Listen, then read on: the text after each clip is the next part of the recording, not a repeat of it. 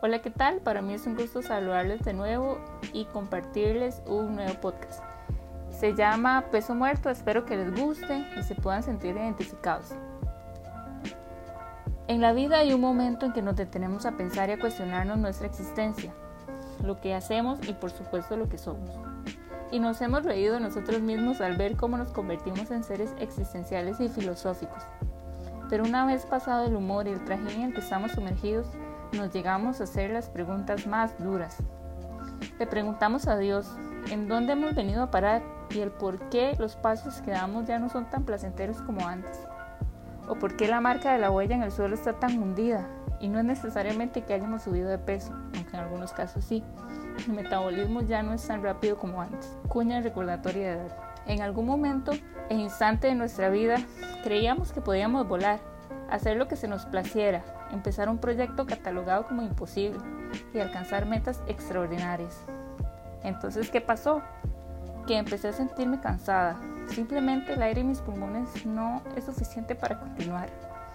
Decidí sentarme en una piedra en el camino y reflexionar el por qué, el cuándo y el dónde. Fue ahí que me di cuenta que estaba cargando una mochila muy pesada. Ajá, ya desde sospechar para dónde va esto.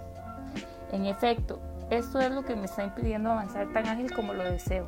Pensé en mirar dentro de ella y al menos verificar qué es lo que me hace que pese tanto. Fue entonces cuando quedé tan sorprendida de lo que encontré. Culpa por las cosas que no pude lograr, rechazo de las personas de las que esperaba aceptación, amargura de cuando me fallaron, indiferencia de la sociedad tan injusta en la que he vivido, conformismo del estado en el que caí. De todas formas no hay mucho que hacer. Miedo de fracasar, miedo al miedo, frustración y tristeza, rencor y falta de amor propio. También hay vergüenza, traición y desesperación. ¿Qué más? Odio tal vez, preocupación por el futuro y mucha, mucha ansiedad por las pérdidas.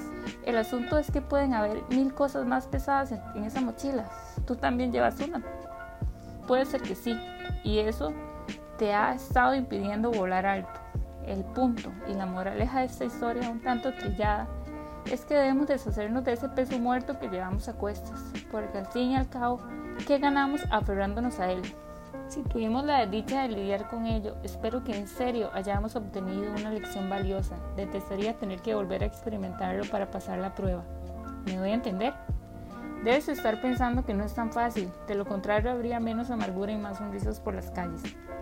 No obstante, quisiera compartirte y a la vez recordarme a mí misma que Jesús puede cargar con todo eso y más por amor a nosotros.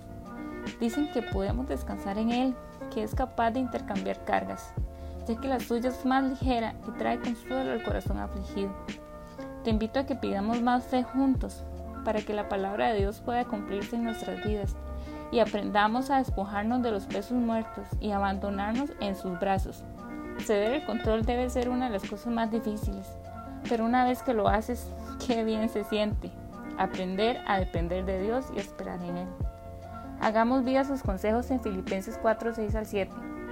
No se inquieten por nada, más bien en toda ocasión, con oración y ruego, presenten sus peticiones a Dios y denle gracias. Y la paz de Dios que sobrepasa todo entendimiento cuidará sus corazones y sus pensamientos en Cristo Jesús. Tú y yo podemos hacerlo.